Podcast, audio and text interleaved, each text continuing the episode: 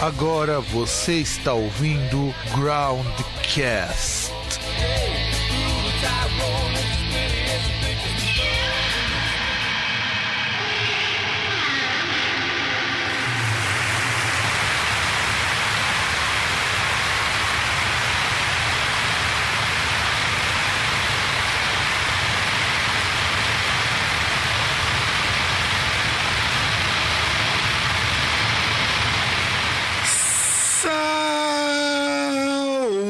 Saudações, amigos, amigas e demais congêneros que escutam este programa chamado Groundcast. Estamos com mais uma edição que ainda é legalizada e diretamente aqui de Santo André, eu, Fábio, que espera em algum momento ainda não ir para trás das grades por conta de determinações de nosso querido Brasil varonil e do outro lado, aquele que foi o primeiro e único cara preso por blasfemar na época de Cristo, o senhor César. I fought the law and law. I fought the law and law. Opa, tá gravando já?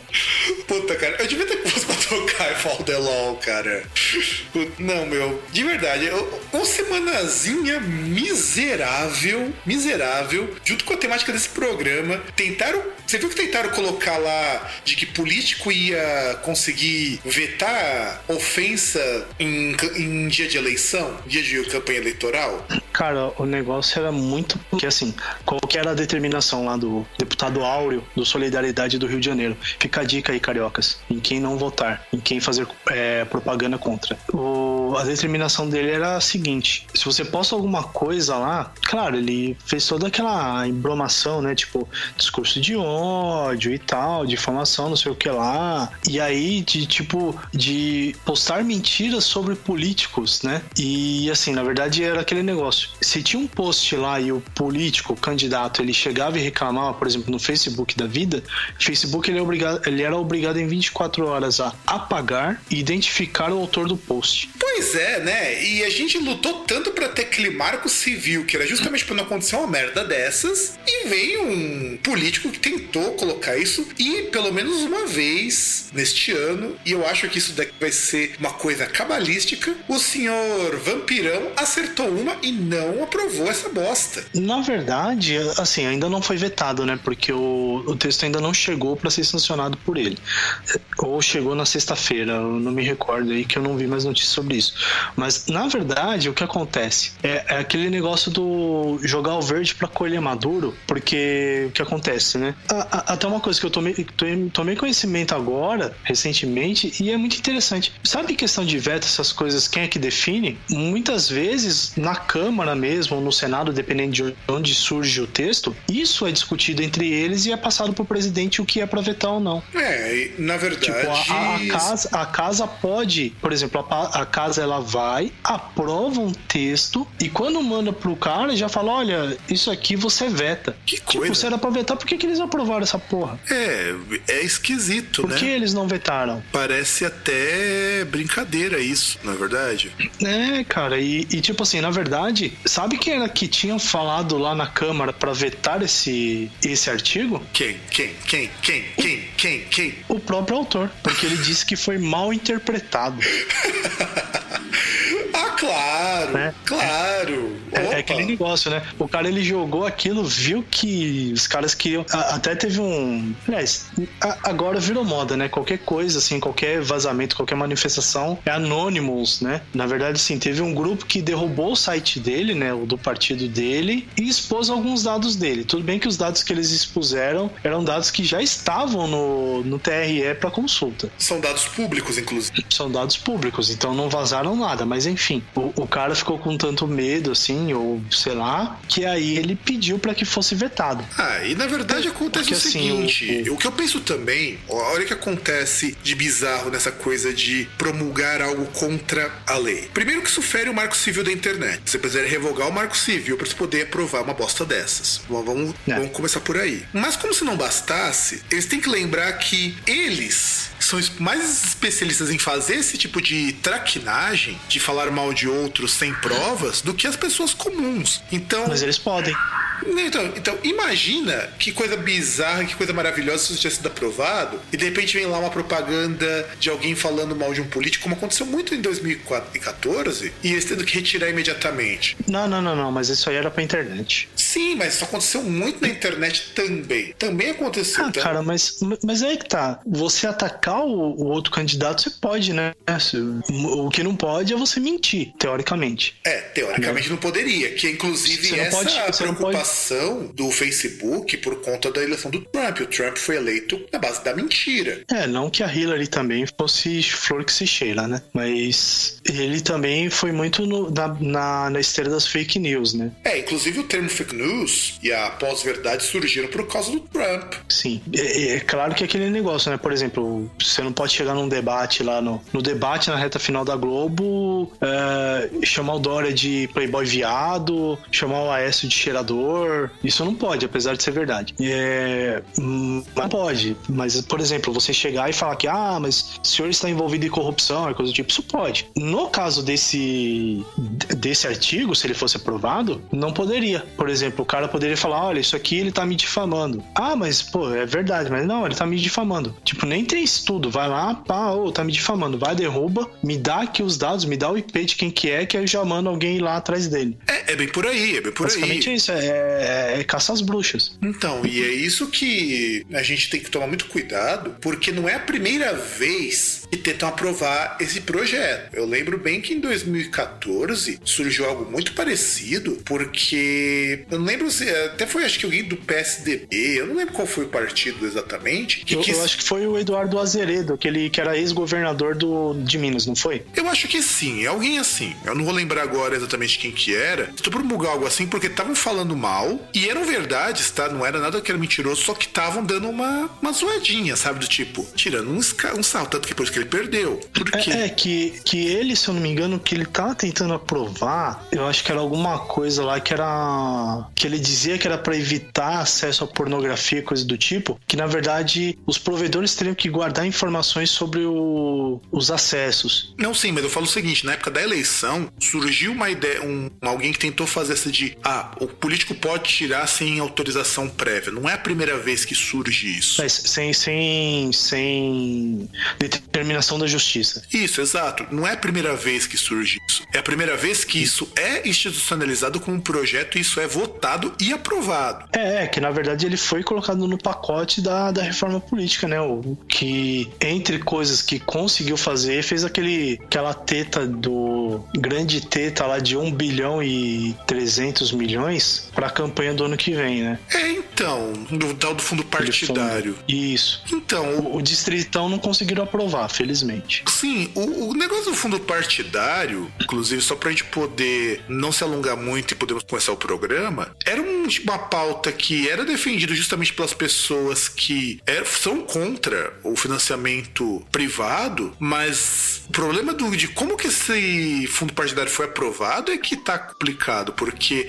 não é que nem acontece, por exemplo, na Alemanha ou nos Estados Unidos, em alguns estados, com as eleições municipais, que esses fundos partidários são distribuídos igualmente entre os partidos existentes. Inclusive, aprovaram Sim. uma coisa que é perigosíssima. Agora você precisa ter um mínimo de candidatos de determinado partido, senão seu partido ele é cortado. Sim. E eu falo que isso é perigoso porque eu penso em partidos que historicamente são muito pequenos, mas eles são relevantes de alguma forma. É PCO, PSTU, é PCdoB, que são partidos de esquerda pequenos, mas são bastante expressivos. Inclusive, muito da, da campanha do PT só fez sucesso por causa dessa gente, vai desaparecer. Eu entendo que muita gente começa com. Não, mas eu, eu, eu, eu nem falo na questão desses partidos, porque é o seguinte: o, o, Brasil é um país que tem uma crise de representatividade. O, o eleitor não se vê, ele não, ele não vota por ideologia. A, até porque a maior parte dos partidos, para não dizer todos, não representa ideologia nenhuma. É tudo fisiologismo. Então, assim, é, é ridículo você querer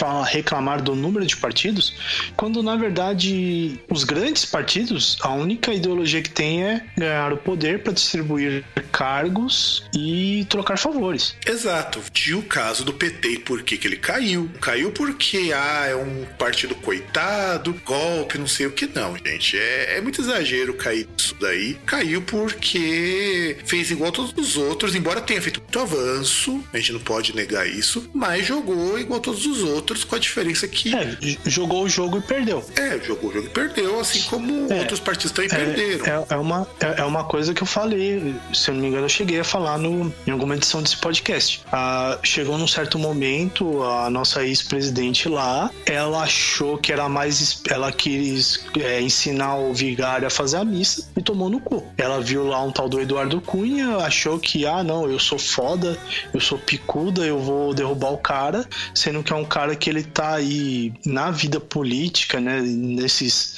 nesses meandros políticos desde 92. Pois é, pois é. Ela tá aí, né? Não, sim. É, é só mais uma das coisas que, que mostra que, assim, apesar dos pesares, que a nossa ex-presidente, a habilidade política dela é zero. Foi o que fez ela cair. Isso. A, além de outras coisas aí que ela também deu muitas mancadas. Obviamente, ela não era tão ruim quanto o nosso sinistríssimo Michel Temer, mas.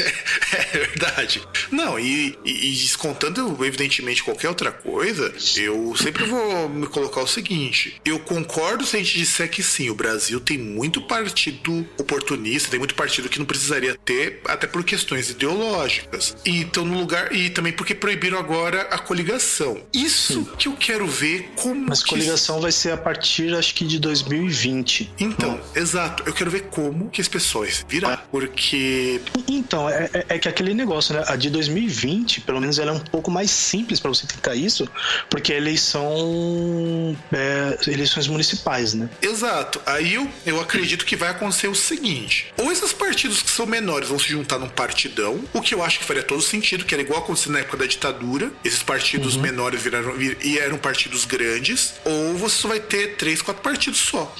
Então, é, é possível que eles se juntem em um só, porque é, é que é basicamente o que acontecia, né? Quem não lembra aí do, do deputado Severino Cavalcante aí, acho que em 2010, que, que falavam do, do baixo, que basicamente era o quê? Tinha dois blocos, na, na verdade sempre tem, mas havia dois blocos na, na Câmara dos Deputados. Tinha o alto clero, que era basicamente base do governo, tipo base assim, partido do governo e, e a coligação, né? O, o que tava lá na chapa de vice, a oposição, os partidos que faziam parte da oposição eram o alto clero.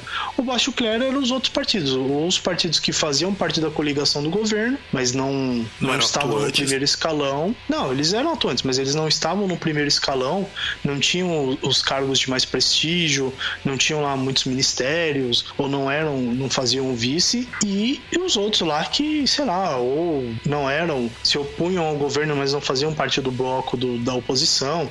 E, e basicamente chegou num momento aí com a eleição de Severino Cavalcante que eles se insurgiram. Então, basicamente, eles eram um, um supra bloco, né? Ali querendo fazer suas vontades. Hoje ainda tem, só que aí é, é até um negócio que eu vi no Facebook que é interessante que o, o, uma das mudanças do Michel Temer é que ele acabou com a compra de votos, né? Não que ele acabou com compra de votos que não existe mais, mas basicamente não virou crime mais porque ele uh, a liberação de emendas virou compra de votos, né? Ele precisa aprovar, ele precisa desaprovar lá a, o prosseguimento das denúncias contra ele pro Supremo Tribunal Federal e como ele faz isso abrindo a torneira e dando dinheiro para deputado. É exatamente, exatamente. E agora eu só espero que em 2018 é, aconteça alguma coisa que chacoalhe isso daí ou como tá lá naquele lema que o brilhante João Carvalho Decrépito colocou lá na nova bandeira do Brasil, que o negócio é meter o louco e ficar pistola. Senão a coisa não vai mudar. Ou aquele negócio, né? Vem meteoro. Vem meteoro. Um dos dois tem que acontecer. Ou é meter o louco e ficar pistola, ou vem meteoro. Eu não vejo outra, outra solução. Ah, cara, eu não sei. Ano que vem é ano de Copa, né? É verdade, tem razão. Vem é dia de a gente fingir que é, que é patriota. Eu, pelo menos, vou, ter, vou fingir que sou patriota para poder ficar uns dias em casa. Cara, eu vou torcer pro Brasil porque eu gosto de futebol. Então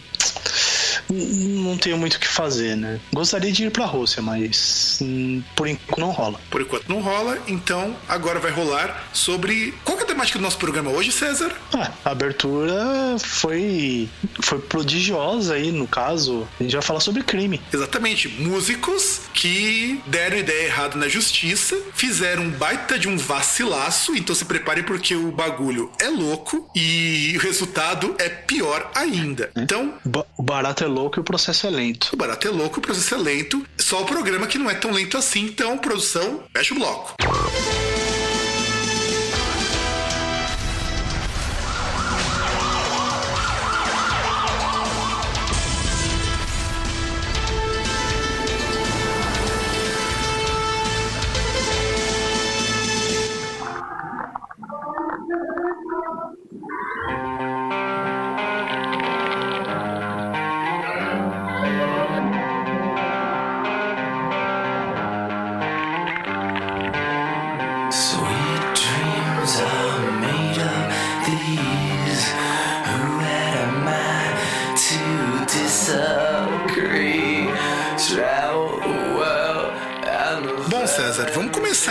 Nossa lista, a gente vai começar apresentando quem são os meliantes. Só que antes de apresentar os meliantes, apresentar quem são os criminosos, que fizeram coisas leves, aproveitando até um papo que nós tivemos antes de começar o programa, nós excluímos aqui aquela coisa de o cara ter sido preso porque bebeu demais, porque usou muita droga, porque esses crimes são muito leves, é tudo muito juvenil, não é verdade, César?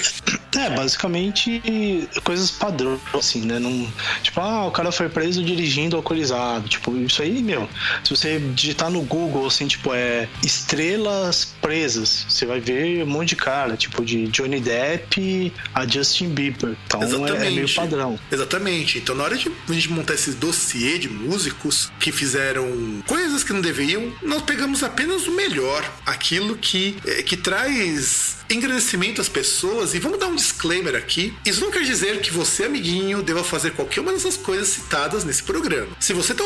Não, e, e na verdade, assim, a gente, assim, a, a, gente tenta fazer esse programa, tudo bem, a gente tenta dar um toque de humor e tal, fazer um, um engraçado, apesar de ser informativo, mas assim, em nenhum momento a gente tá exaltando isso que eles fizeram. A gente, assim, a, é, inclusive alguns relatos, assim, são de, de coisas graves. Não, tem então, assim, coisa assim, aqui que é gravíssima, já vamos avisando não, então, que tem justa, que... Não, justamente, Foda. justamente, são, são coisas gravíssimas. Então, assim, uh, a gente faz piada, todas essas coisas, inclusive, até para pegar essas coisas graves, e dar um tom mais leve. Não, não quer dizer que se a gente falar lá que o, o loirinho lá matou a sua Japa Girl que usava top cropped, gente, não é que a gente tá. A gente achou graça da coisa ou coisa do tipo. É tenta dar uma suavizada, porque é um tema complicado. É, inclusive, essa aqui é... de matar Japa Girl top cropped, a gente não colocou Sid Vicious, mas deveria, mas fica menção honrosa ao cara que deixou a mina morrer não, de overdose. Mas Japa Girl é, é por, mas Japa Girl é por outra coisa e, e,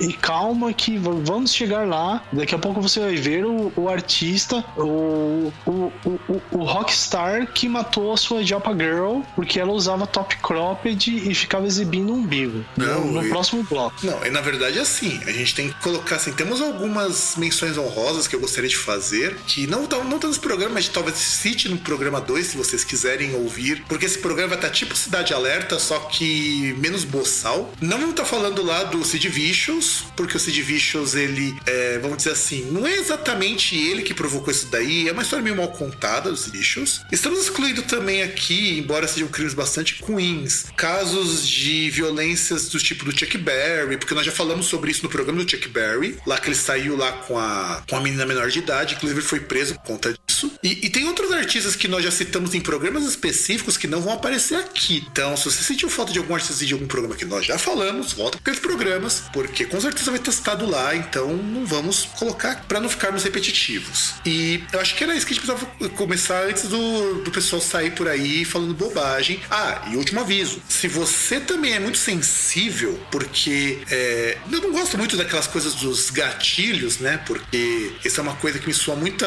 muita fresca calhado gosto. Mas eu vou deixar avisado que aqui nós vamos falar de crimes muito pesados que envolvem coisas como estupro, assassinato, pedofilia, é, desmatamento de, de, florestas e coisas do tipo. Se você é sensível com qualquer assunto desse tipo, pula esse programa, vai escutar outra coisa, sei lá, vai escutar um anticast ou algum programa mais educativo. Não, não, vai escutar o especial do Mamonas, vai escutar o grande cast pipoca do Detroit Rock City ou do Escola do, de, do Rock. É, também pode, pode ser. outro episódio. É, pode procurar algum outro episódio, mas a pessoa pode já ter escutado também. Pode acontecer isso daí. Mas enfim. Escuta de novo. Mas assim, ou vai pro Grandcast Entrevista, que pode também, tem as entrevistas são bem legais, mas aqui a gente vai falar de assuntos pesados. Eu, eu, a gente tá avisando isso para que você não chegue depois no comentário ou mande um e-mail para mim dizendo o Grandcast tá falando de coisas que são muito pesadas, vocês estão tirando sal de coisa que não deveria. E a gente vai te falar assim. Ou vocês estão fazendo apologia. Então não estamos nem perto disso, tá? Perto disso. Bom, vamos começar com o senhor Brian Hughes Warner, conhecido como Marilyn Manson, que, cara, Marilyn Manson é um sujeito esquisito para caramba. Eu lembro a primeira vez que eu tomei contato com Marilyn Manson foi por conta do cover Sweet Dreams. Eu acho que 90% das pessoas que têm mais de 25 anos, a primeira coisa que escutaram dele foi esse cover, que aliás achavam que era música dele. Não, lógico que não. A primeira coisa que teve contato aí com o, o Marilyn Manson foi a série Anos Incríveis. Aquilo é boato, cara. Eu queria muito que fosse verdade. De verdade. Eu queria muito que fosse verdade. Cara, eu, eu, não, eu não queria, não, não, cara. Eu, eu teria pena de ver um cara que foi lá, foi ator e de repente virou Marilyn Manson. Porque isso eu, eu, eu, eu não, não, desejo nem pro meu pior inimigo. Então, e o Marilyn Manson, ele é um artista que. Eu até lembro quando eu vi a primeira entrevista que ele deu pra MTV, quando ele não usava maquiagem. Ele parecia o David Grohl mais magro, pra você ter uma ideia. O David Grohl bem mais magro e mais baixo. E era a época que o Trent Reznor tava excursionando com eles. E o Trent Reznor aprontou altas com o Marilyn Manson, incluindo deixar os caras pelados no meio do, da estrada e mandar o tipo se vira. Deu um minhacher neles. E eles voltaram a falar recentemente, porque eles tretaram. Eu acho que tem motivos para isso, né? Tem até um grupo, eu não vou lembrar agora qual que é o nome, acho que é o Jack of Jill, que as meninas estavam acusando o cara de ser sexista, não sei o quê, mas eu não levo as meninas a sério porque sabe aquela coisa do tipo cuspir no prato que comeu? É, é meio isso que aconteceu com essas meninas do Jack of Jill. E o Merlin Manson já teve que pagar um monte de multa, um monte de processo. Ex-músico que processava ele por não pagamento de direito, o cara, ele é um, também um cuzão. A verdade é essa. Merlin Manson é um cuzão. É um cuzão com C maiúsculo. E se você procurar no dicionário de verbetes do Groundcast a palavra cuzão, uma das explicações, um dos, um dos sinônimos é, lá é a foto do Merlin Manson. Mas o crime que nós vamos comentar do senhor Merlin Manson não é nada disso. Porque o Merlin Manson, ele é um cara, assim, de, de poucas palavras nesse sentido, de muita ação. E, e quando eu li esse crime, eu não sabia como que eu ia escrever isso em português, porque em inglês faz todo sentido. em português é muito esquisito. Deixa eu escrever a cena e depois eu quero que o César, uh, como um cara que julga todos e a tudo, porque ele tem idade para isso, ele fez o seguinte: eles estavam lá num show, lá na cidade de Oakland County, em Michigan, lá no ano de 2001. Ele usando meia calça, então você já imagina um cara magrelão, de meia calça. Ele pega um guarda, dá uma chave de perna, o guarda, o guarda chama Joshua Kisler, e começou a esfregar a cabeça do guarda na virilha dele. E, e é isso. E, e, o cara foi processado em 4 mil dólares e ficou por isso mesmo. Comentário, César. Cara, não tenho o que comentar muito. Não, meu, eu, quando eu li isso, eu falei, caralho. E o pior é que o pessoal achava que era mentira, mas eu achei o site junto com a foto que ele foi fechado na cadeia lá na, na polícia nesse ano. E, bicho, foi muito engraçado quando eu li isso, mas é trágico, porque imagina você tá trabalhando, numa boa vem um homem, ou o que você quiser considerar o Marilyn Manson, vestido de meia calça, provavelmente com uns bagulho de fora, e o cara te dá uma chave de perna e começa a esfregar o, a, as coisas na tua cara. E, e de compensação, o cara te dá 4 mil dólares e fica por isso mesmo. É, que na verdade aqui acho que seria quadrado, poxa, como que. Hum, Cara, desacato, talvez? Não, aqui seria atentado violento ao pudor, esse tipo de coisa. Não, mas, mas também desacato, né? Porque foi um Não, policial, é- né? Não, era segurança, era um guarda. Era um guarda do evento. Ah, o segurança. É. Não, você falou guarda, eu Sim. pensei que era segurança. Sim, Caralho. guarda. Não. Guarda, Ah, guarda particular, tá? Eu não falei Ah, policial. Você falou guarda, pensei que. Não, então você falou guarda, eu pensei que era policial. Não, mas é porque no próprio texto fala guarda. Porque guarda é guarda do lugar, não é policial, César. É, segurança, segurança. Então, ele pegou lá o guarda do lugar e esfregou as partes baixas da cabeça do cara. Provavelmente devia estar muito louco de droga, devia estar muito chapadão. E o Merlin Manson não é um cara baixo. O pessoal pensa bem aquele cara magricelo, todo desengonçado, mas o Merlin Manson é alto pra caramba. Imagina que cena dantesca essa, hein, César? Cara, qualquer coisa que envolva o Marilyn Manson é um negócio escroto. Depende, as ex dele não, você não pode dizer isso daí, não, cara. Mas você imagina ele com a ex dele beijando lá? É uma cena escrota. Qual delas? Porque teve várias. Ele só catou mina top, como o pessoal pode Exato. dizer. Exatamente, é o que eu tô falando. Tipo, o- é horrível, assim, você imaginar uma mina linda daquela com um cara escroto desse. Não, e o problema não é nem o Marilyn Manson ser escroto artista, porque tem artistas que são até piores nesse sentido. É que ele é escroto como pessoa. Ele é um cara escrotão, no geral, porque quando você começa a perceber coisas que ele já fez, ele, inclusive, um, um crime que eu nem vou entrar muito em detalhes, até porque eu não achei muito sobre isso, mas teve um caso que deu mó BO pra ele, que ele organizou uma festa na casa dele, uma na mansão que ele tem, porque uma coisa que veio de prática pra esses grandes artistas, que todos eles têm mansão, e ele chamou um monte de gente, e uma jovem tinha consumido muita cocaína e tinha bebido muita coisa. E ele tinha chamado um, um motorista particular pra é, levar esse pessoal. E a menina falou: não, deixa que eu vou dirigindo. E aí, o que, que aconteceu? O carro bateu e a menina morreu. Aí o Marilyn Manson falou: ah, não tinha drogas e álcool na minha festa. E o que, que o juiz entendeu? Ah, não? Então pra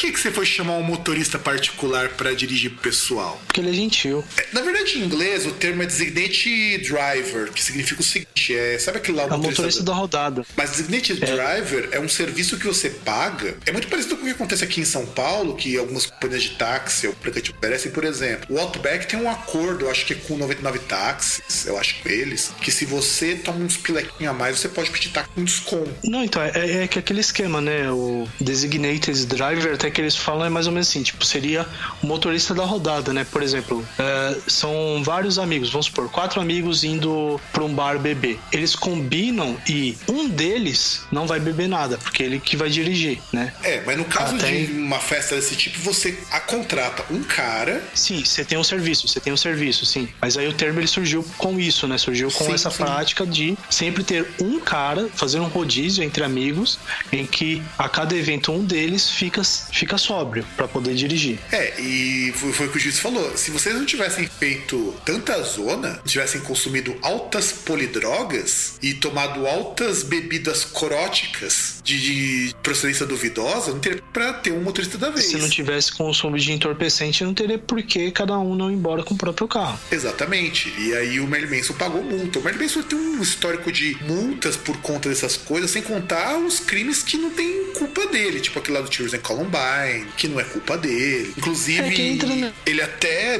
dá um depoimento. Hipnose. Sim, sim, sim, sim. Inclusive, ele até dá um depoimento lá no num dos shows, ele falando que ele lamentou muito que os caras que mataram as pessoas lá em Columbine usaram ele como pretexto. É que aquele negócio, né? Ah, Não se ataca a causa, e aí depois que acontece, é, procuram-se bodes expiatórios, né? Exato, exato. O Bart Manson, infelizmente, foi um deles. Eu acho uma pena, mas aconteceu. Mas de todos os crimes dele, eu acho que esse é o mais leve. Por exemplo, ele nunca foi preso por nada disso. Ele ficou, foi fichado, mas tal, nunca foi preso porque ele pagou multa. E as multas nunca foram lá coisas muito altas também, não. Porque eu acho E engraçado. também a isso. partir do momento que o cara ele paga a multa, não é um crime muito grave, né? Exato. Pelo menos em países sérios, né? É, exceto quando a multa é muito alta, como a gente vai ver depois. Mas vamos então pro nosso. É que geralmente não é multa, né? É fiança, né? Sim, a FIA, no caso, ele pagou multa mesmo. É, ele pagou multa. Então, vamos pro nosso próximo meliante, César?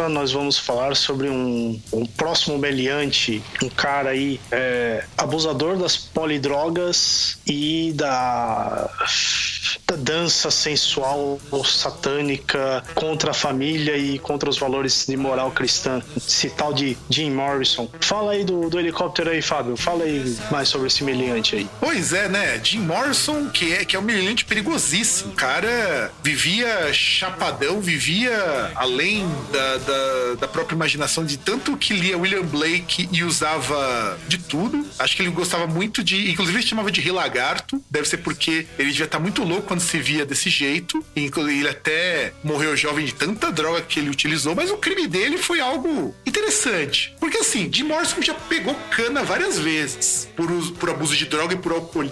Olha que coisa, que coisa bizarra, né, César? O senhor. Não só por isso, né? James Douglas Morrison, que é o nome do Jim Morrison, ele já pegou. Na verdade, pelo que eu vi, ele já foi em cana pelo menos umas seis ou sete vezes, a maioria por posse de drogas ou por beber demais. E muitas vezes foi preso depois saiu do show. Mas que outros crimes que você sabe que ele foi preso? Não entrando em detalhes, além do que a gente vai comentar. Ah, cara, se eu não me engano, teve algumas vezes que ele foi preso por.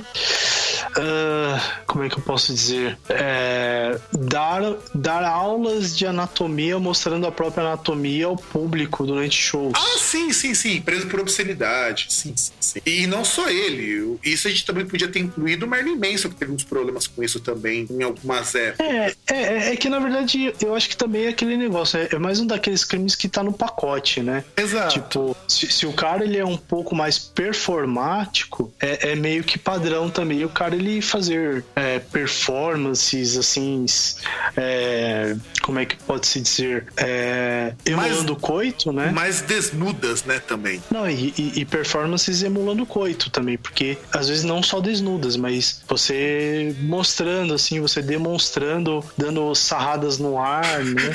Exato. Praticamente o The Doors é o inventor da sarrada no ar, junto com outros artistas do rock. Sim. Porque sarrar no ar é uma característica do rock também. Sim, como o Mick Jagger, Jagger não, como o Elvis Presley é o precursor das da, da loira e da morena do Chan. Sim, sim, sim, com Ninguém certeza. rebolava a bunda, né? E, e, das, das mulheres que faziam creu, né? E, e fazem quadradinho de oito, todas elas descendem aí de Elvis Presley. Inclusive, o Elvis Presley e o Jim Morrison e o próprio Mick Jagger faziam tão bem quanto essas dançarinas. E olha que eles faziam isso com muito mais roupa e com muito mais maquiagem. E, e sem a malemolência do brasileiro, né? E sem a malemolência do brasileiro, porque o europeu é tudo duro. Imagina se eles fossem brasileiros. Já pensou se o Jim Morrison tivesse no grupo de pagode? É, que aí ele não estaria dançando, né? O Jim Morrison, como estadunidense, ele estaria ali é, tocando triângulo no pandeiro. Ele, ele estaria naquele grupo de pagode, ou, ou, estaria sentado no banquinho, tipo sambô, né? Tocando cavaquinho. É, e provavelmente lendo Augusto dos Anjos. Pois porque, é. Porque como ele curtia muito literatura,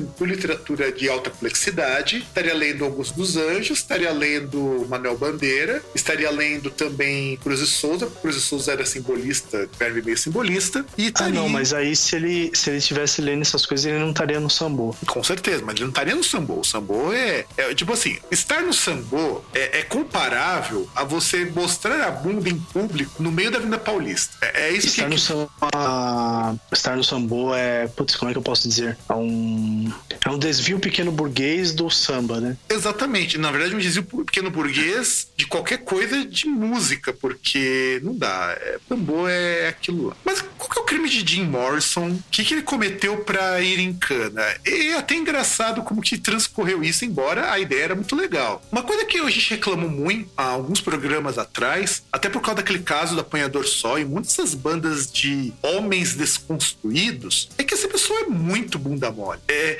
inclusive, os caras do apoiador só, só pra gente poder fazer a comparação, os caras tiveram aquela treta lá com a mina que resolveu jogar merda no ventilador porque o cara se dizia o ultra mega desconstruído e batia na esposa. E aí, aí o cara falou: agora eu vou fazer uma terapia de grupo, vamos chamar do, três sociólogos e vamos chamar os bano, vou ficar três horas chorando pitando. Se você fosse um rocker dos anos 60, anos 70 no máximo, você estaria vendo isso daí, estaria tomando uma dose de vodka, se não matando na garrafa, estaria mostrando pinto pra meia dúzia de pessoas aleatórias na rua e estaria sendo preso por isso. É isso que você estaria fazendo no lugar de ficar lamentando, que tipo que o Jim Morrison fez. Só que não mostrando piroca, lógico. Ele, fez isso em outras ocasiões. Jim Morrison, ele em 1967, no dia 10 de dezembro, ele estava no Heaven e no meio do show, ele só quis fazer uma coisa assim muito fácil. Ele quis organizar e incitar um protesto no meio do show, fazer as pessoas se revoltarem. Olha que coisa legal. É, bom. Não, é excelente. É o que se espera de um artista que tenha culhões.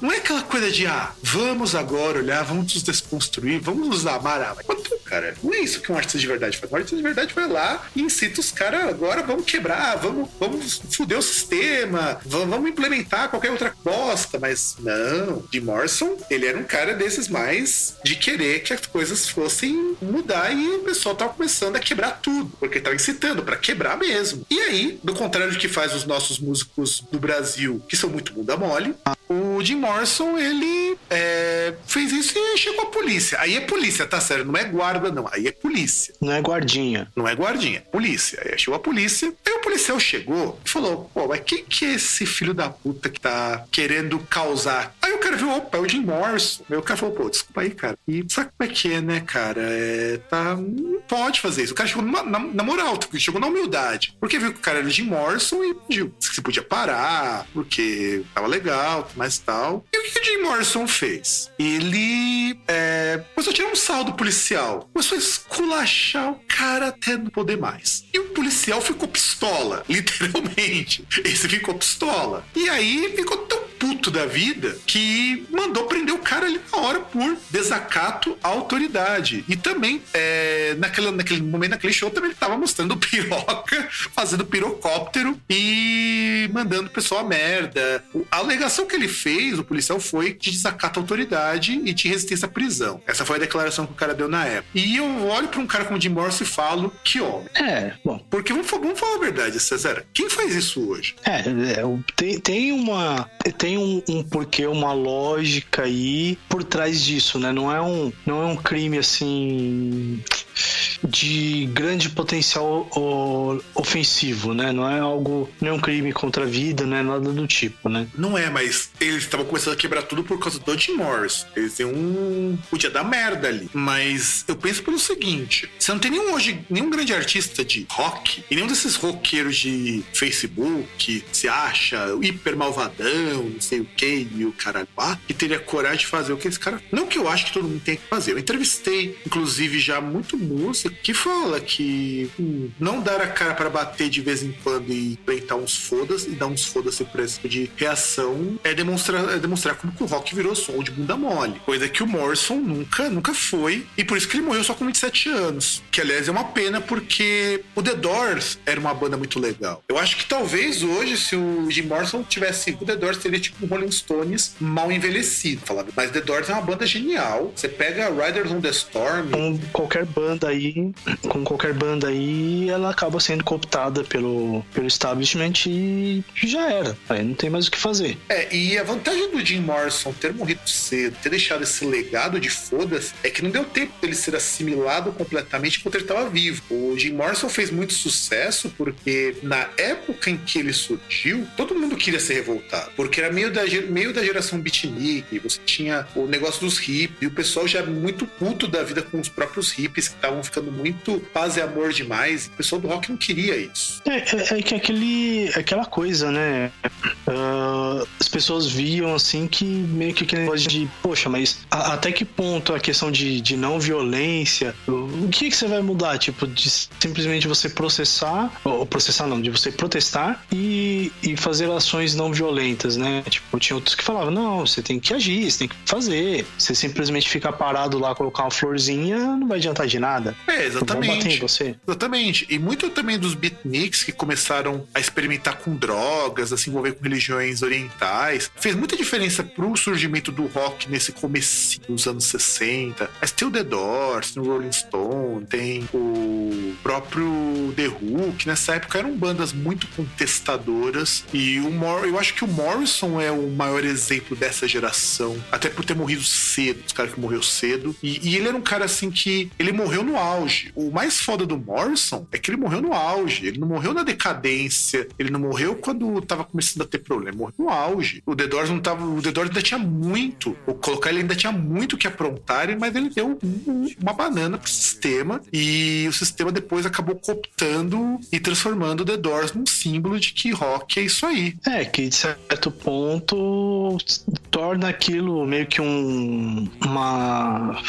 meio que uma contravenção, assim, não contravenção, em falta de um termo melhor, meio que uma contravenção controlada, né? Exato, não era o caso deles, mas se tornou uma contravenção controlada lá Sim, que anos aí- 80, né? E enquanto vai lá, aquela rebeldia, aquele negócio está ali, tá naquele ambiente e tal, é, pode ir, pode ir lá, pode reclamar, pode fazer, que não vai passar daquilo, né? Não vai além. Exato, não vai além. E o que nós vamos além agora é com o nosso próximo artista. Então, corta pra mim, produção. An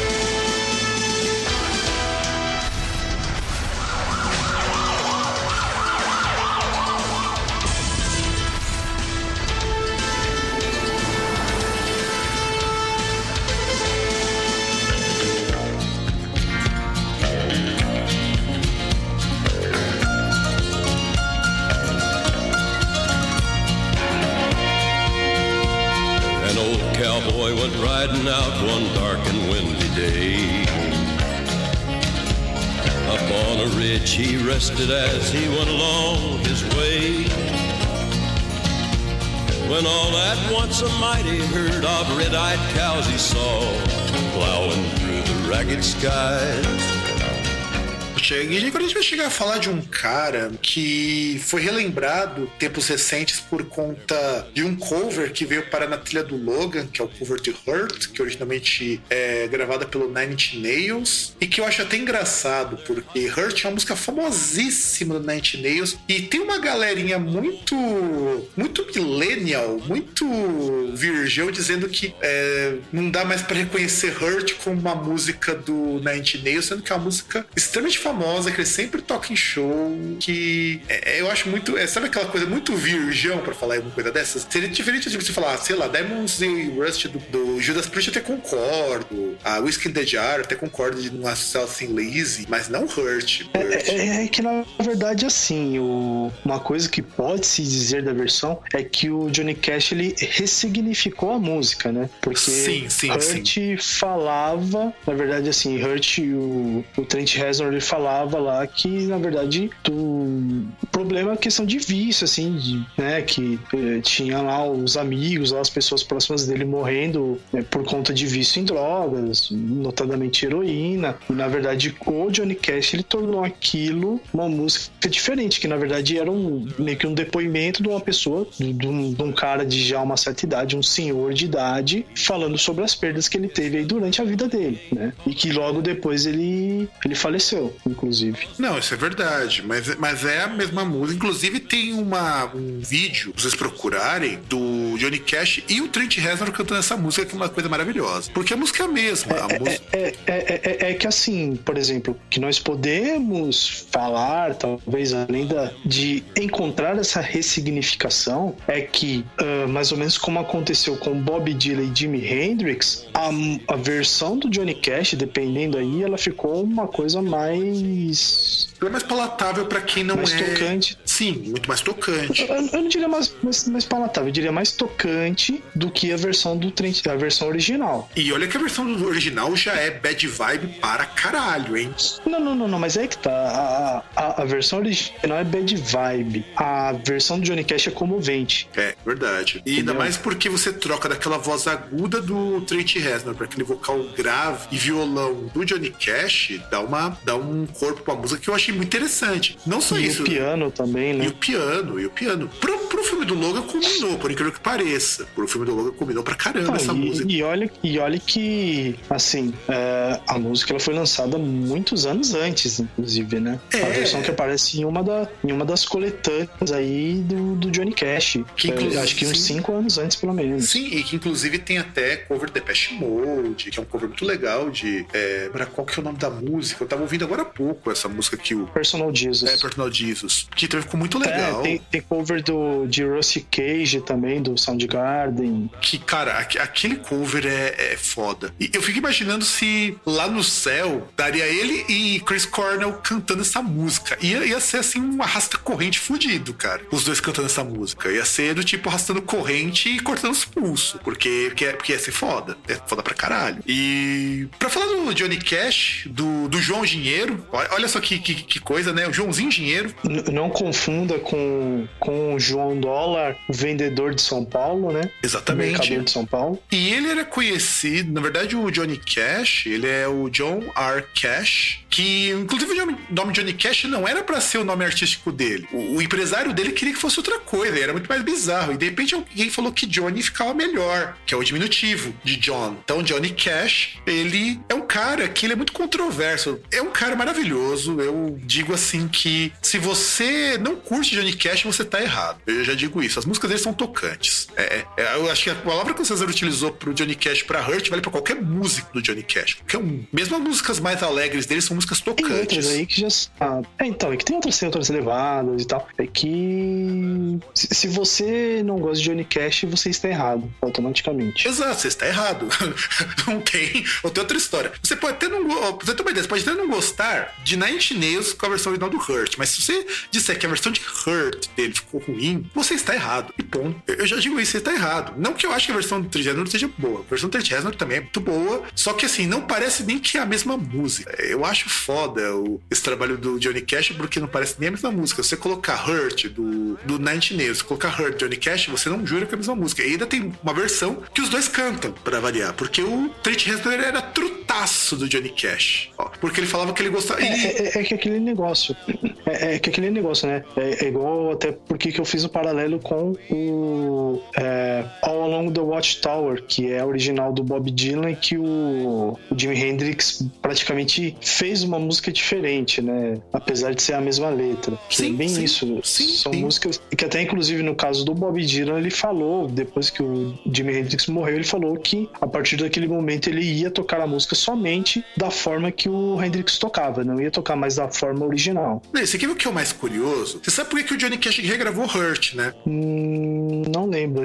Tem alguma coisa a ver com o falecimento da mulher dele? Não. Não, não necessariamente. Até porque ele fez outra música pra falar da mulher dele. Aliás, Boa parte das músicas dele, inclusive que, não posso nem, nem esquecer de comentar, tem a ver com muitos episódios da vida dele, inclusive dos crimes que a gente vai colocar. É, ele tinha escutado Hurt no rádio. E, e, pode- e- e uma das coisas mais bonitas que eu acho de Johnny Cash quando ele era vivo é: o cara era um artista velhão, o cara deve ter mil e uma influências, o cara ele era um, assim, ele não tinha mais nada o que provar como músico. E ele ainda escutava artista novo. E ele dizia que ele era fã de Inch Nails. Ele falava que ele gostava muito das músicas do Nine Nails, ele gostava muito ele gostava muito de Hurt. Ele achava que Hurt era uma música que ele tinha obrigação de gravar. Tanto que tanto Hurt quanto Personal Jesus são músicas de bandas que ele gostava. E aí você fica pensando que isso vale o conselho para os mais idosos que acham que pararam no tempo. Veja só, um artista como Johnny Cash curtindo uma banda, música eletrônica, nova pra época. É, Ah, mas sei lá, né, cara? Eu, se eu fosse, por exemplo, vamos supor aí, vamos citar aí, se eu fosse um cara, sei lá, do labirinto, eu não ia gostar se o Lobão chegasse e falasse que queria fazer um cover da minha música. Ah, mas também não ia gostar, não. Mas isso daí, o teu Lobão se resolvesse fazer um cover de, de alguém peidando numa garrafa, ia ser ruim de qualquer jeito. Mas eu tô falando assim, de gente como o Johnny Cash. Porque o Johnny Cash é um artista que na época. Ah, de artista de verdade, desculpa. Sim, falando de artistas. Tô falando de subcelebridade. Assim, não tô falando de artistas que deixou de ser artista porque resolveu virar ativista político babá. Então, eu acho que é e isso que me admirava muito no Johnny Cash, sabe? Johnny Cash, ele era um cara que era aberto a bandas novas e ele realmente curtia essas bandas novas. O que eu acho magnífico, porque, poxa, o cara já tava. O cara, pô, ele já não tinha mais nada para mostrar pro mundo, porque já mostrou que ele era fodelão. Ele é, ele é tipo o Leonardo Cohen, sabe? Ele e o Leonardo Cohen são dois caras que não tinha mais o que mostrar pro mundo. Eles são caras que conhecem a banda nova e falam, poxa, esse cara, esse, esse garoto tem futuro. porque é, o... é, é, é, que é interessante que assim, que basicamente ele era um artista country, mas não era um negócio muito restrito, tipo um Garth Brooks da vida, né? Exato. E, não, e ele também não era só country, né? Chamar ele de artista de country também é um bocado injusto, porque não, ele. Digo, digo assim, o som dele, assim, basicamente, se você falar, a maior parte das músicas dele são músicas country, mas ainda assim, questão da interpretação e tal, de várias coisas que aí fazem tomar aí uh, ou múltiplos, sei lá, múltiplos estilos ou talvez de ter ouvintes de múltiplo, múltiplas tendências, né? Não ficar restrito a um só público. Exato, até porque, poxa, o cara ele ele era foda, o, o cara ele era foda, ele ele conseguiu fazer isso, mas isso não, não exime ele de ter sido também um contraventor que fez umas coisas que não deveria. Ele foi preso sete vezes durante um bom tempo da vida dele antes dele tomar jeito e se emendar. E, e olha o que acontece, e olha como que foi curioso. A primeira vez que os dois crimes que aconteceram com ele foram justamente em 65. Inclusive, o primeiro crime, em junho de 65, da onde vem a música Ring of Fire, a música é em homenagem a esse episódio. Tava ele com o sobrinho dele e muito provavelmente ele deve ter tomado umas cervejas a mais, tipo, sei lá, umas 10 caixas a mais, que, que na escala de, de ídolos de música é uma escala compatível com a, com a, com a quilometragem, porque afinal de contas, se tiver com 10 caixas a menos, não, não, não tá legal, não tá devidamente cheio o tanque. E ele estava acampando com o sobrinho dele e o neto dele, né? Até porque ele já tinha neto, então você já imagina quão velho ele era. E ele se descuidou e a floresta pegou fogo. 50 hectares de floresta foram pro saco porque ele relaxou e botou fogo. Você tá entendendo o que é isso, cara? Ele botar fogo em 50 hectares de floresta? Ah, assim... Acontece, né, cara? Você pega um tempo seco aí. Não, não, mas, mas é, por exemplo, você vê no Brasil aí, em vários lugares aí, é, na Europa ocorreu, em Portugal. Sim, mas, mas, mas, aconteceu porque ele... Sim, sim, então, sim, Mas, por exemplo, no Brasil acontece muito porque o cara ele vai é, ele vai fazer queimada em vez de mandar alguém cortar ou cortar a vegetação para poder plantar e aquilo sai de controle, porque o cara, na verdade, sim, não no caso do Johnny Cash, eu não sei, mas muitas vezes o cara, assim, ele faz um negócio sem ter noção do que ele tá fazendo. Vai Provavelmente ele não tinha nenhuma noção. Segundo não, não, mas... do sim, que sim, dizia, sim, segundo o que dizia Johnny Cash, o bagulho pegou fogo porque o sistema de exaustão lá do equipamento que eles tinham armado não tava legal e aí acabou saindo fogo e queimou floresta, é, matou umas espécies que estavam ameaçadas de extinção. O bagulho foi louco, foi louco. Nesse ele não foi preso, mas teve que pagar uma multinha de 82 mil dólares na época. Mas sobre isso, eu posso falar um crime maior do que isso? Pode. Em 2004, pegaram essa música e quiseram fazê-la como tema de um comercial. Sabe comercial do quê? Uh, de preservação das matas? Não. De. De. Comercial de remédio para hemorroidas. Faz sentido, faz sentido, faz sentido. Não, mas, mas é mancada. Não, mas é mancada isso, cara. Não, é, é muita mancada. Você reduzir Johnny Cash a, a tema de comercial de hemorroida. É, porque Ring of Fire é pra falar, nossa, como o cara ficou triste mesmo de pagar 82 mil dólares, que hoje devia ser quase equivalente a uns 200 mil, vai. Na época, 82 mil era uma grana muito maior do que é hoje. Então, devia ser tipo uns 200 mil dólares hoje. Cara, ele botou fogo em 50 hectares de mato. É muito espaço que ele botou fogo. E isso aconteceu na floresta lá do Los Padres National Forest. Só que beleza. Em outubro, na mesma região lá onde ele morava, que era ali onde faz divisa de Washington com o México, ele resolveu comprar vitamina porque já tava viciadaço em vitamina. E no México, que, não é terra, que é tipo o Brasil, só que, só que lá é descarado, aqui também, mas enfim, é terra de ninguém. Então, ele foi lá comprar vitamina e qual que era a ideia dele? Ah, eu vou comprar, vou colocar na bagagem, vou dar um migué e vai estar tá de boa. Como isso poderia dar errado, né, César? Como poderia dar errado? Pergunto eu. Porque encontraram na mala dele 668 comprimidos de Dexadrine, que é usado para tratar problemas de déficit de atenção, e 475 comprimidos de Equanil, que é utilizado para tratar distúrbio de ansiedade. Ele tinha mais de mil cápsulas de comprimido de anfetaminas guardado para ir tomando pra ficar muito louco. Caralho, parece até com um curseiro. É bem por aí. É bem por aí. E esse ele foi preso. Um tempo na prisão. Mas ficou alguns dias. E aprenderam a bagagem. Como aprenderam a bagagem e viram que era só, era só anfetaminas, não era nenhuma droga mais pesada, tipo, não era caína, não era maconha. Devolveram pra ele? Não. Ah, que pensando que, que a história tinha um final feliz. Não, é.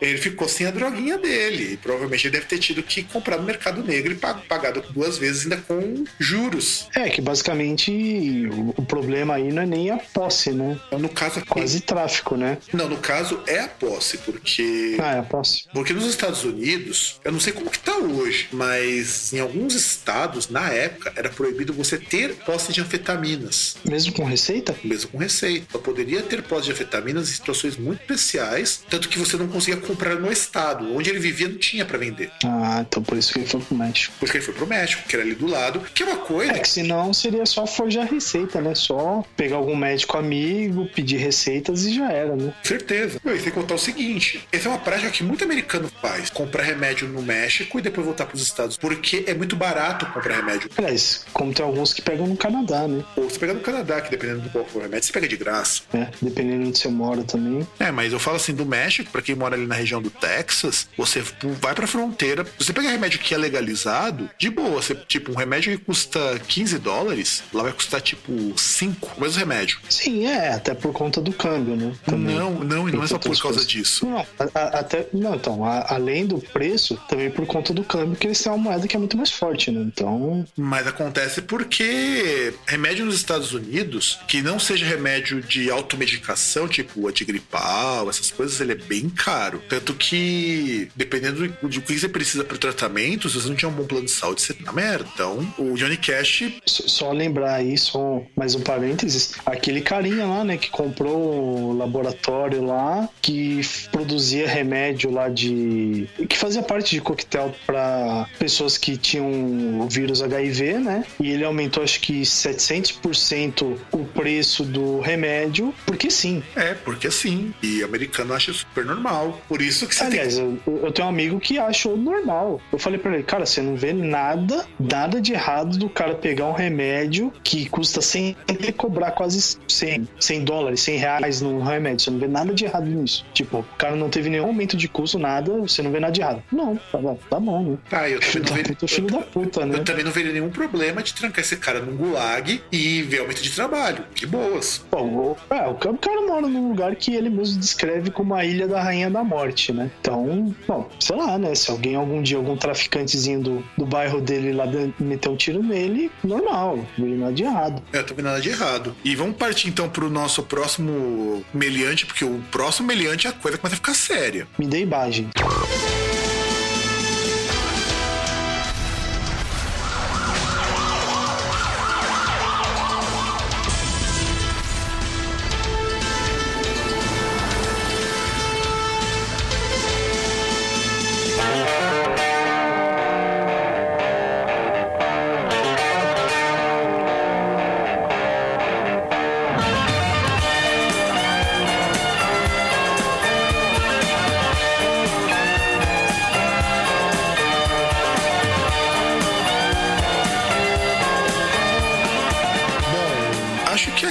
Vale aquele aviso que a gente fez no começo do programa. Se você é muito sensível, você pode parar o programa aqui, porque agora nós vamos descer um pouquinho mais na escala do, da maldade. Sabe, que, sabe aquela coisa que o Discovery fala da, da escala da maldade? E- esse cara já tá no, no nível perto do 100. O Jim Gordon é, é- é- é- já começa, já começamos agora a sair do- da coisa que é engraçada para as coisas que é séria. Primeiro deixa eu explicar o que é Jim Gordon. Jim Gordon era um baterista fudido, excepcional e que já trabalhou com muita gente legal, como Eric Clapton, Joe Cocker, o Alice Cooper, o Jerry Harrison, o... gravou música com Beach Boys, com o John Lennon, com John Lennon. Aliás, o Imagine é gravado por ele, pelo Jim Gordon. O Frank Zappa tem muita gente. B.B. King, que chamava ele para fazer turnê com ele. O cara era, era pica, era o pica das galáxias da bateria. E era baterista de estúdio. Só que aconteceu o seguinte: ele começou a desenvolver esquizofrenia. E que, junto com Alzheimer, é uma das doenças mentais mais filhas da puta que tem. Porque Alzheimer você esquece, então você começa a perder noção de até de que você é. Esquizofrenia, você começa a ter alucinações que podem ser visuais, podem ser auditivas ou podem ser as duas. E, e isso é perigoso. E o Jim Gordon começou a adquirir esquizofrenia. Só que diagnosticaram a esquizofrenia dele errada. Acharam que era alcoolismo, porque dizia que ele ouvia vozes, não sei o que, achavam que ele era porque ele bebia demais. De fato, ele bebia muito, mas diagnosticaram errado. Então deram remédios para tratamento para alcoolismo, quando na verdade era esquizofrenia. E em junho de 1983, ele, num,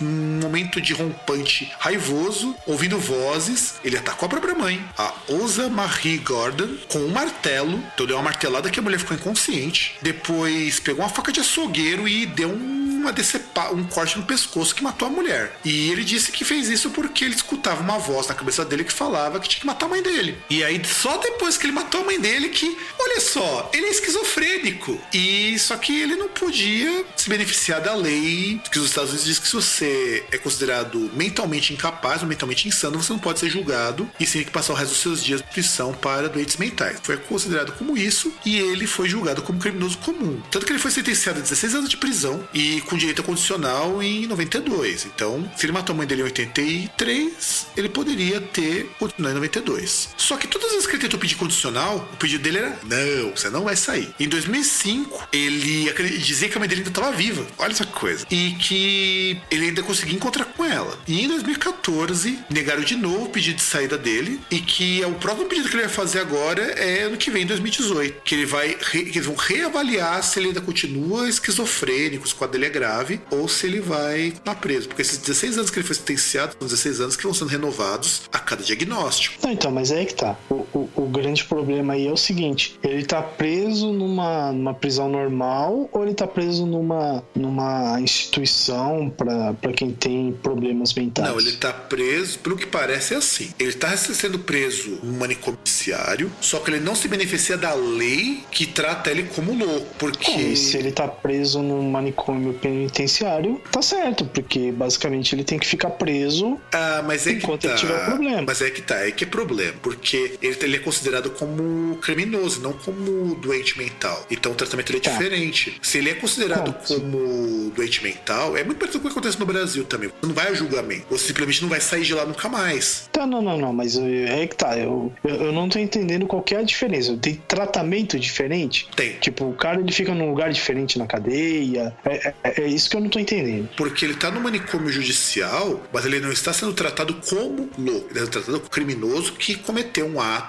mas que não pode sair por um problema mental. Ele não está sendo tratado como um Tipo, ele paciente. estaria mais ou menos como se fosse um champinha da vida. Isso, exatamente. Ele não é tratado como uma pessoa que. Que cometeu um crime porque era doente. Exato. Ele, ele- ele tá sendo tratado como um, um criminoso que descobriram que é doente, então ele tem que ficar lá, mas ele é criminoso. Tipo, não É, é. exato, exato. E isso que é o pior, porque os advogados estão tentando colocar agora condicional, porque tem direito, porque se ele tivesse sido preso como louco, ele não teria direito a condicional. Só que ele tem- só que seria muito mais fácil, ele não estaria preso, ele seria tratado como um doente mental. É, é, é- é diferente, seria diferente a rotina, ele seria um paciente. Tipo, ele poderia ter visita, coisa do tipo, assim. Isso, Tipo, seria mais light, né? Seria isso, seria bem mais light. E- Ele não ia sair, mas seria bem mais light, assim, o, o, o processo, né? Tipo, Sim, sim, sim. Seria muito mais fácil pra ele se por acaso rolasse desse jeito. Porque ele poderia ter de parente,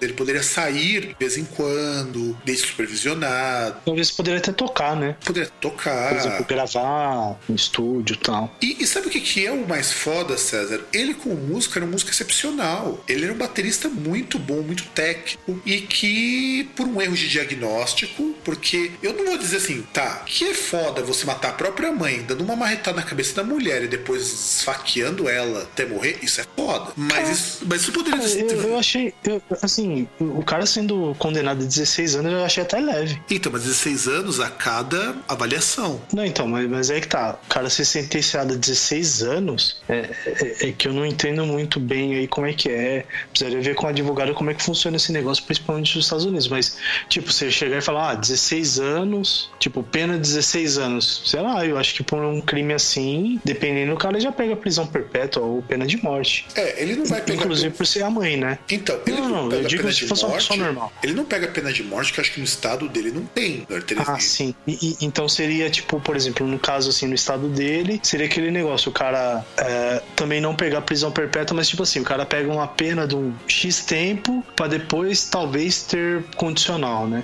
Porque o que vai acontecer? É a cada 16 anos ele tem uma reavaliação. Porque, como ele não está sendo tratado como louco, mentalmente perturbado, então ele tem direito a eventualmente ter uma reavaliação e depois dessa reavaliação ele vai ser, é, posso dizer, Vai ter audiência aí de, de custódia e tal, Isso, audiência aí pra ver se, se ele pode ter a progressão de pena, né? Isso, exato. Ele, tem- ele passa por todos os processos, coisa que se ele tivesse sido declarado como louco, ele não teria. O que pra ele seria muito mais vantajoso, mas não seria legal por outras coisas, sabe? É, é, é que na verdade é aquele negócio, né? É aquele velho ditado de que a emenda ficou pior que o soneto, né? Tipo, Ah, prenderam o certeza. cara como se ele fosse um criminoso comum, depois viram que ele era doente, só que aquele negócio, como ele é doente, você não deveria ter condicional pra ele. Só que Exato. como ele não foi, só que como ele não foi preso como louco, ele não pode ter um regime prisional mais light. Então, na verdade, cagaram totalmente, né? Exato, é isso que eu tô falando. E cagaram totalmente. E, e foi muito brutal esse crime, porque imagina que ele tava no meio de trocentos músicos hiper mega famosos e de repente todo mundo descobre que eles estavam trabalhando junto com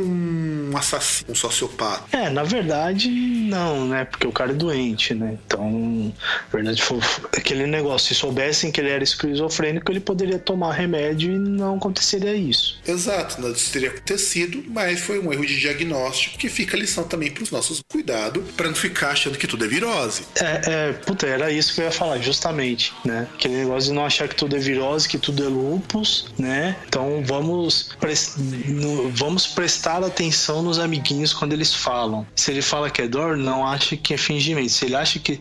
Se ele fala que está ouvindo voz, não ache que ele só está bêbado ou drogado.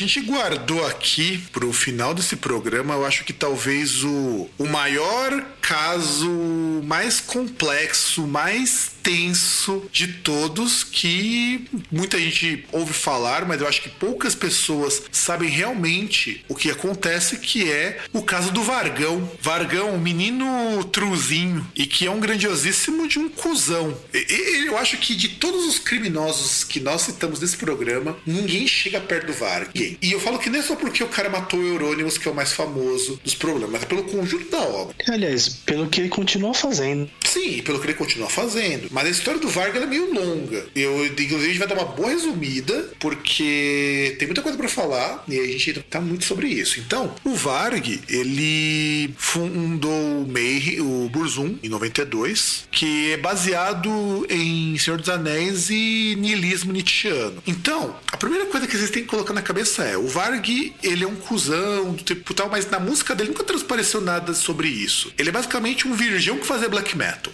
A ideia é essa. E nessa época que ele fundou o Burzum, em 92, ele também começa a se relacionar com uma organização chamada Riffen Front, que é uma organização alemã de caráter neopagão que tem, assim, pessoal ali muito gente boa. Eles só são antissemitas e também são racistas e fascistas ao extremo. E essa organização existe até hoje. É basicamente neonazi, né? Sim, eles são neonazis, só que olha que coisa curiosa. Eles pertencem a uma época em que essas organizações elas não se, vão se assumir como neonazistas, até porque elas não abraçam lá o Hitler, essa coisa toda, mas concordam com o que os nazistas faziam. Vão ler muito Júlio Zévola, tipo de coisa é meio foda, é uma coisa meio foda. E o Varg ele começa a entrar em contato com essa associação e escrever artigos para ela, porque é a mesma época em que ele se converte ao odinismo. Ele passa a, a, a celebrar Odin em detrimento à fé cristã a qual ele foi criado. Inclusive, nessa época ele treta com os pais dele. O pai dele ele não conversa até hoje com o pai dele. E a mãe dele é uma pessoa que entendia esse lado neopagão dele e depois parece que eles cortaram relação. É, basicamente o Varg é aquela é, é aquela minazinha que chega no Facebook e fala: "Nós somos as bruxas que vocês não conseguiram, é, somos as netas das bruxas que vocês não conseguiram queimar, só que você vai ver na família é tudo crente, né?" É, exato, exatamente. O Varg é meio isso, tanto que o nome dele original era Christian.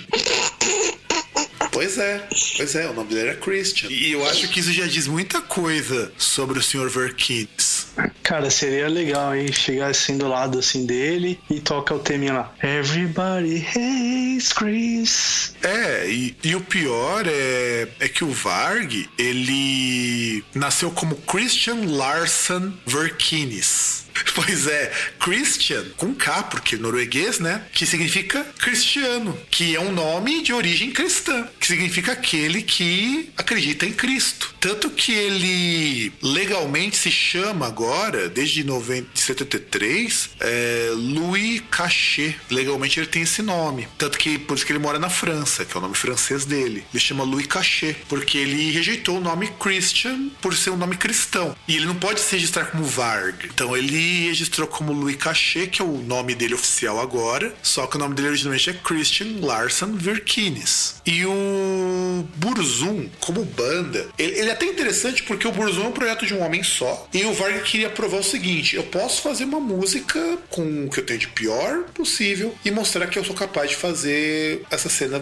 funcionar. Tanto que os discos do Burzum eram gravados com o pior equipamento possível, da forma mais tosca possível que podia ser gravado, e que ajudou um monte de banda de black metal surgir porque os caras perceberam que eles podiam fazer música sem ser aquelas produções de música pop. É, basicamente é um do it yourself geladinho, né? É, então, o black metal para os noruegueses representou o que o punk representou para os britânicos nesse sentido. Tanto que é por isso que o black metal de raiz, aquele black metal true, ele é um black metal bem toscão, ele é meio punk, você para pra ouvir. Sobretudo os primeiros discos do Mayhem, do Emperor, eles são meio punk posta. É que basicamente até como conversei com, com um colega de faculdade alguns anos atrás, em que guitarra praticamente era um instrumento de percussão, né? É, exatamente. Tanto que o Varg, ele pegava para gravar, por exemplo, aqueles microfones de computador. Utilizava o microfone profissional para fazer captação, fazer do modo mais amador possível. E de propósito. E, e, e o legal, e, e, o legal é que ele usava os piores instrumentos, pior tudo, e era a pior pessoa para gravar, inclusive, né? Sim, não, ele era a pior pessoa hum, como todo. Ele,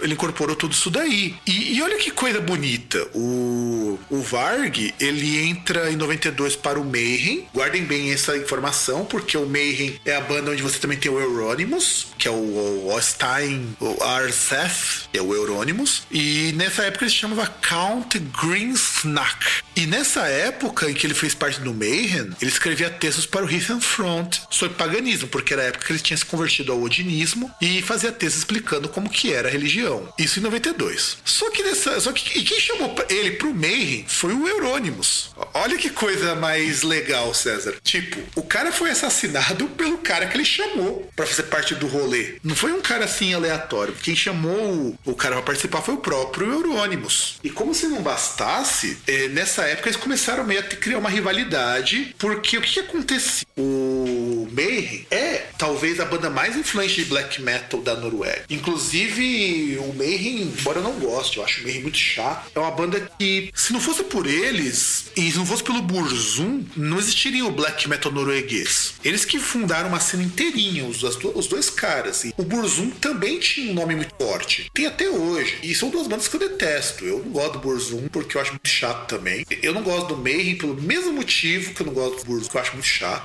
E nessa época eles tinham muito aquela ideia de serem meio que anticristianismo. E o Varg também abraçava umas ideias de anticomunismo, anti-esquerda, porque o negócio dele era ser true. Ele ser true. Varg tinha que ser true. Ele podia ser, podia ser poser, tinha que ser true. Então nada de nada de cristianismo, nada de religião fosse adínica. E o problema é que esses, esses odinistas tem uma linha do odinismo aí, tem um teor bem fascistoide, que era justamente que o Varg seguia e segue até hoje. Só que o que, que vai acontecer? Um ano depois, 93, ele resolve fazer uma visitinha lá pro truta dele, pro, pro, pro camarada dele, o Sr. Eurônimos, junto com os Norruk, que é um outro músico de black metal, que inclusive foi o cara que levou o Varg até lá. O Varg chegou, matou o Eurônimos com 23 facadas, com, que foram contadas duas na cabeça, cinco no pescoço e 16 nas costas. Ou seja, o cara foi ali, como ele mesmo alegou depois de muito tempo, em autodefesa. Ninguém dá 25 facadas em autodefesa, 23 facadas em autodefesa. Porque essa é a história que o Varg tenta nos convencer de que ele foi se defender do Eurônimos, que o Eurônimos ia matar ele. É, não sei, ainda acho que rolava alguma coisa a mais, hein? Então, e é aí que entra o problema. O que, que motivou o Varg a matar o Eurônimos? Sendo que eles eram amigos, o, o Varg fazia parte de uma banda que estava em crescimento, que era, inclusive tem músicas compostas por ele. Ele gravou com muito músico, inclusive tem um disco do South Frost que tinha as linhas de baixo feito pelo Varg e que o, o Tom Warrior ele tirou todas as linhas do Varg porque ele falou que depois do assassinato não fazia nem mais sentido manter essas linhas. E eu vou até comentar o que aconteceu depois, como que a vida do Varg ficou uma coisa meio bosta. E quais foram os motivos que levaram ele a matar o Eurônimos? Aí tem as especulações. Por quê? Até hoje ninguém sabe o que aconteceu. Por que, que aconteceu? Só sabe que foi aconteceu assassinar. E na, na verdade, se você parar pra pensar, não importa muito quais esses motivos que foi. De qualquer jeito, ele foi preso por conta disso. Primeiro se alega que pode ter sido o seguinte: o Varg e o Eurônimos, eles participavam de um círculo de satanismo e eles queriam ser líderes desse círculo. Então, por conta dessa liderança, o Varg matou o Eurônimos. Essa é a primeira hipótese. Negócio meio, meio Highlander, né? É, exatamente. Não, e aquela coisa, eu sou o líder aqui você tem que cair fora. É, essa é a primeira hipótese que o pessoal tem de que pode ter rolado isso. A segunda hipótese é que eles tinham uma moça que eles estavam afim e eles queriam chamar a atenção dela e acabou. Daí já viu o desfecho. A. Terceira hipótese: havia um contrato com a gravadora e o Varg não queria ter que disputar ele com o Eurônimos. Quarto motivo, que aí no caso é o Varg falando, o Varg diz que o Eurônimos tinha traído ele para uma armadilha, tipo uma cilada do, do Bien, e fala assim: ó, tem um contrato de gravadora que você não assinou, vem em casa pra gente assinar. E aí chegou, viu que na verdade o cara queria fazer outras coisas e não envolvia o Harley pirocão ereto, e por conta disso acabou que o Varg ele falou que foi se defender e acabou matando Eurônimos. E essa versão a polícia não acreditou. E a última Essa versão acho que nem a, nem a mãe dele acredita. É, e aí o Varg, porque ele também vai dar uma outra versão pra isso, lá no próprio site dele, no Burzum.org, ele diz que o Eurônimos queria torturá-lo, gravar a tortura e tinha atraído o Eurônimos, o Eurônimos tinha atraído ele pra poder fazer isso. Olha que rolê, cara. E até hoje ninguém sabe qual foi o real motivo. Cara, eu, eu acho que esse de mulher é papinho, imposs- improvável. É, O pior, não sei, eu, o pior é que não, cara. Sabe por que, não é improvável? Porque era tudo moleque nessa época. Então, sabe Ah, que... não, cara, não sei. Acho que rolava um algo mais nisso aí, viu? Sinceramente. Porque o que, que rola? Pode ter rolado alguma coisa de mulher? Pode. Eu também não acredito que seja uma coisa muito possível, mas é uma possibilidade grande ter rolado também. O que eu acho foda é que esse crime permaneceu assim, sem entender o motivo, e o cara foi preso, que é o mais importante. E as leis da Noruega não previam um tempo de prisão muito longo. As leis de prisão. não, não prevêem ainda, né? Que ainda assim, o a lógica na, na Noruega é que você não vai passar lá, tipo, um terço da sua vida, metade da sua vida preso. O que na verdade faz todo sentido. Já se encarcerar o cara por 50 anos, não é É, na Noruega faz sentido, no resto do mundo não. Não, na Noruega, na Suíça, na Alemanha, na Áustria, e olha que a Áustria tá pra caramba, na Holanda.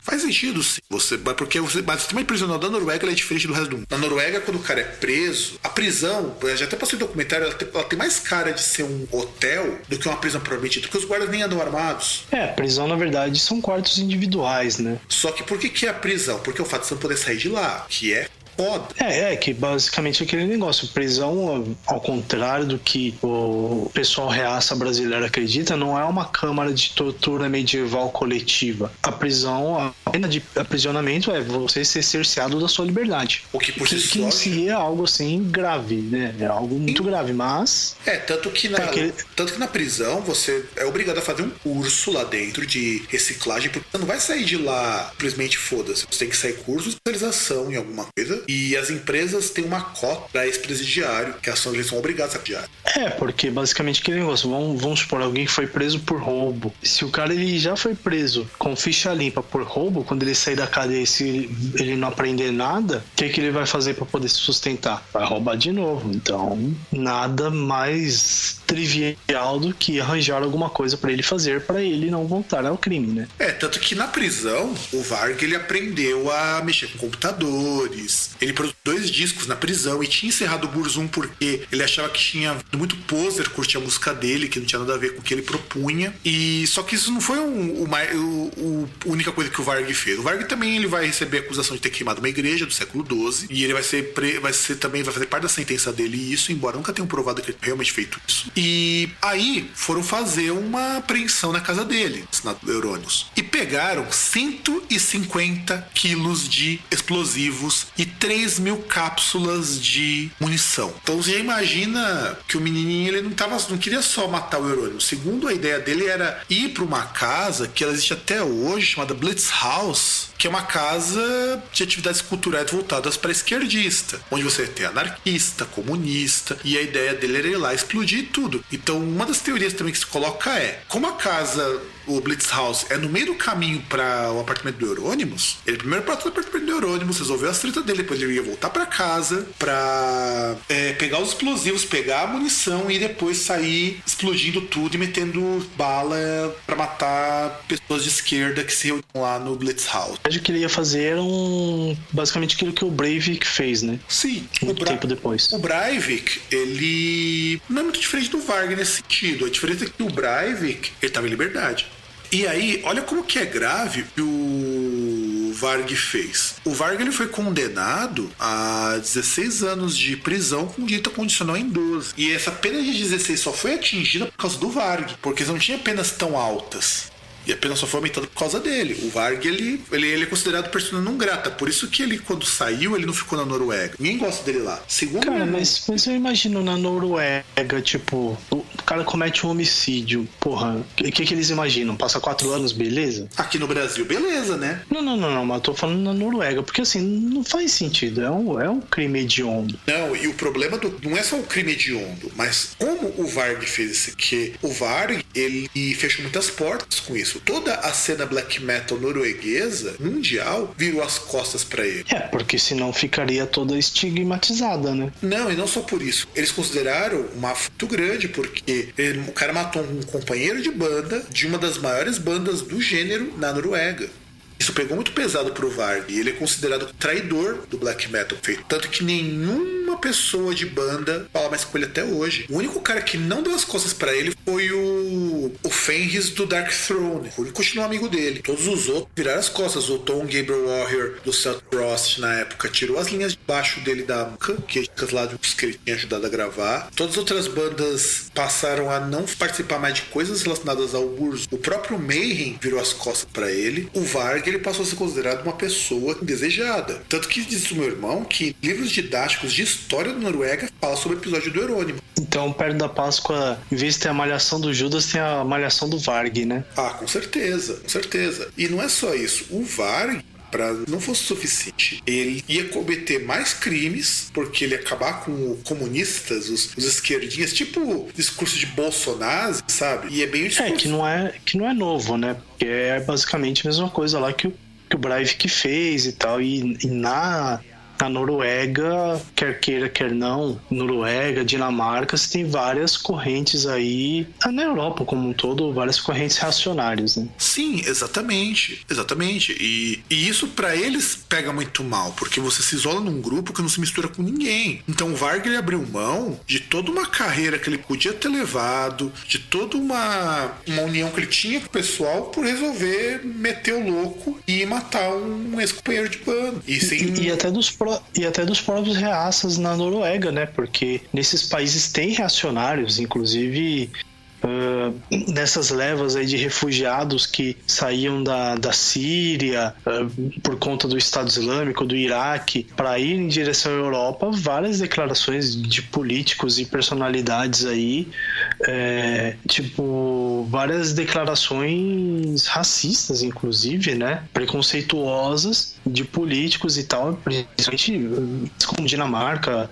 como Noruega, que são exemplos, né? Ah, não, com certeza, com certeza. E, e aí, o que rolou, né? O Varg, ele foi condenado, então, pelo incêndio da igreja pela morte do Eurônimos, e ele, em 2003, tentou fugir da prisão usando um carro roubado, que era no tempo que ele ficou na liberdade, na liberdade condicional, tipo esses indultos, sabe? Aí ele tentou fugir. Saída temporária. É, temp- temporária e não rolou. E aí ele também, ele foi a pena dele foi fixada em 21 anos. Não existia pena de 21 anos antes do Varg. O Varg, ele teve que mudar todo um sistema de leis, de julgamento na Noruega, que ele foi um tremendo um cuzão. Ah, cara, mas, mano, na boa, uma pessoa tira a vida de outra pessoa. Porra, você vai dar, tipo, 12 anos, sei lá, 10 anos, 4 anos pro cara ficar preso. Porra, sei lá, né? Noruega também era muito mundo de algodão doce também, né? É, e não é só isso, é que tipo que nem a Rússia, na época da União Soviética. É, tava um país que tava prosperando, de repente, na década de 70, surge o primeiro serial killer. E eles não sabiam o que fazer. Então, Ah, meio- cara, sei lá, eu acho que a instrução ela tá no título, em um caso como esse. Porra, não, não tem o que fazer.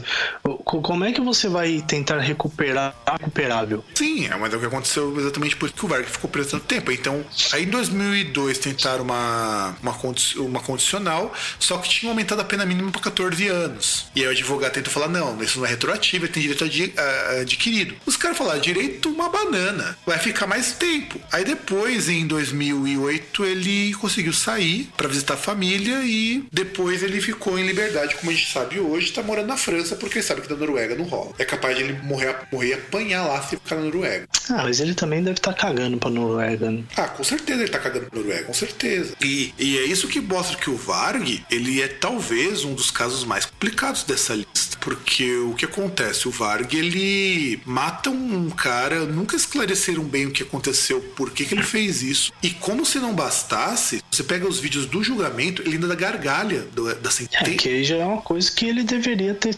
Tá, num país como a Noruega, deveria ter ficado preso pelo resto da vida. Então tentaram segurar o máximo que deu, mas a lei deles permite. O pessoal lá funciona. Leis lá são seguidas como deveriam ser seguidas. Mas é aquilo, né? Se você não sabe lidar com um caso desses, aí você vai ter um Breivik do Breivik é igualzinho. Igualzinho. O Varg, só que ele é cristão. Tá? Do Varg que é neopagão. É, é basicamente a mesma coisa, são dois filhos da puta. Sim, são É, filhos da puta.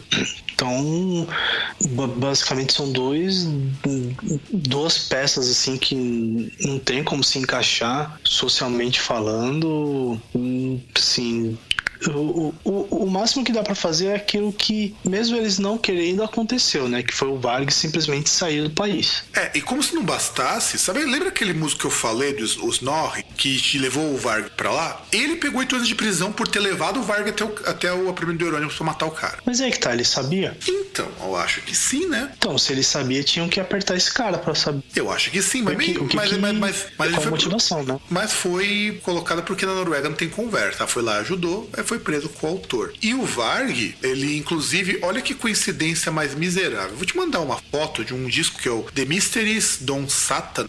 Deixa eu ver se eu acho. Não, não ao vivo. Mysteries Don Satan, que é aqui mesmo, The Mysteries Don Satan. Eu quero que você olhe essa capa que o The Mysteries Don Satan. Vê se você consegue ver.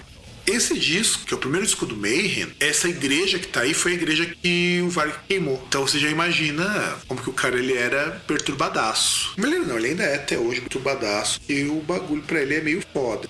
É, que na verdade a lista de, crime, de crimes dele não terminou, né? Não, e ele ainda na França foi encontrado uma arma. Ele... Esse- Não, não, não, calma, calma. Como assim, encontrado com armas?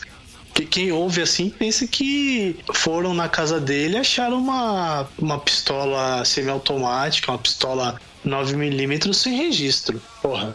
O cara encontraram um arsenal dentro da casa dele com fuzis e munição. Não, com certeza, com certeza. E, e fizeram essa busca apreensão porque ele ia acabar com o lugar onde tinha esquerdista, porque ele é anti-esquerda, ele é anti. Ele é, ele é racista, ele é preconceituoso, ele é xenófobo. E ainda tem gente que admira esse cara. E, e por isso ele tá vivo. Porque se ele fosse muçulmano, tinha matado ele já. Ah, mas com certeza, você não, você não tem a dúvida disso. Não tem a dúvida disso. E, e olha que não era nenhuma época em que o, em que o pessoal pegava muito no pé de muçulmano e ele já era contra, pra, não, pra ele poder dizer que isso ele era contra de ser modinha. E cara, acho que chega por hoje, né?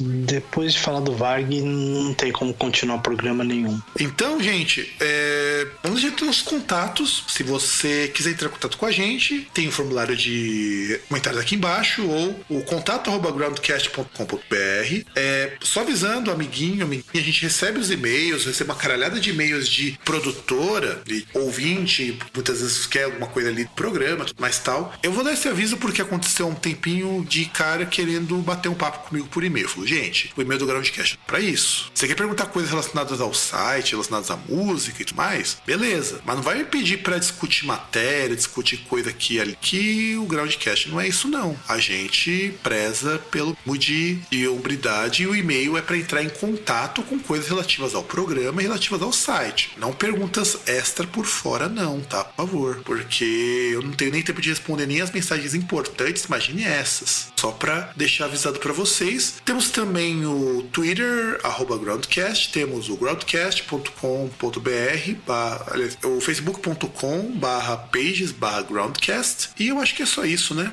Por enquanto só, né? since the July of 1975.